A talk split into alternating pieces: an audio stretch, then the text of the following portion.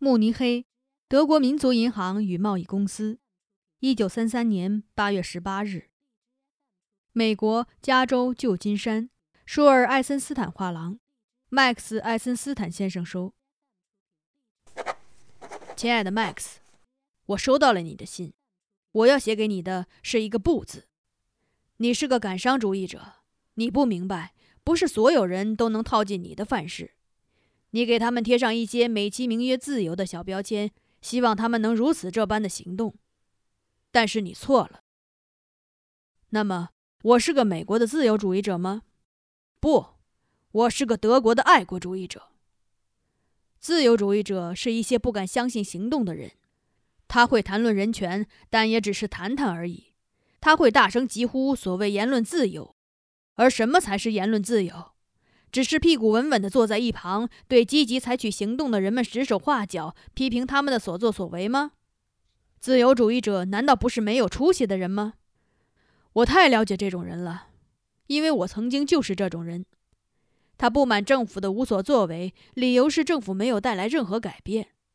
但是，让一个有力量的人崛起，让一个有积极行动能力的人来改变，那你的自由主义者又在哪里？他反对改变，对自由主义者来说，任何改变都是错误。他所谓的高瞻远瞩，不过是自己害怕行动、害怕必须做点什么的托词而已。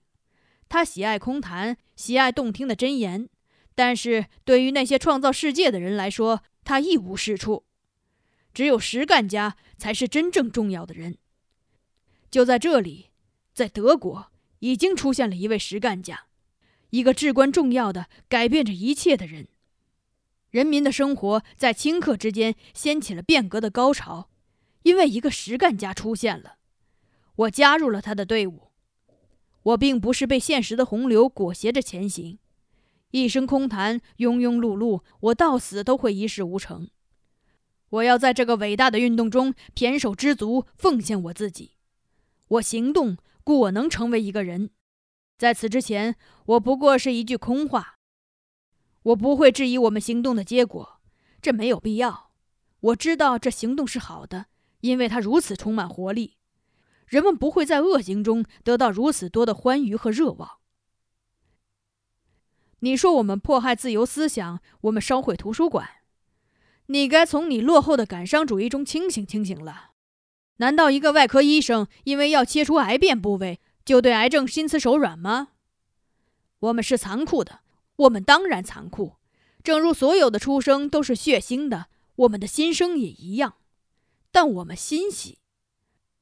德国在世界民族之林中高高昂起了他的头，他随着他光荣的领袖走向胜利。你这样只会做着做梦的人，怎么会明白这一切呢？你永远不会了解希特勒，他是一把出鞘的利剑。它是一道白光，又如新的一天的阳光一样炽热。我必须要告诉你，不要再写信来了。现在我们必须都要明白，我们分道扬镳了。马丁·舒尔。